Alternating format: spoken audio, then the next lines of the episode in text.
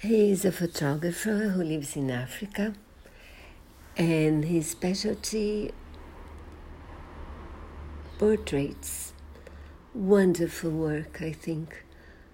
I'm following him on Instagram, and I will leave you the link.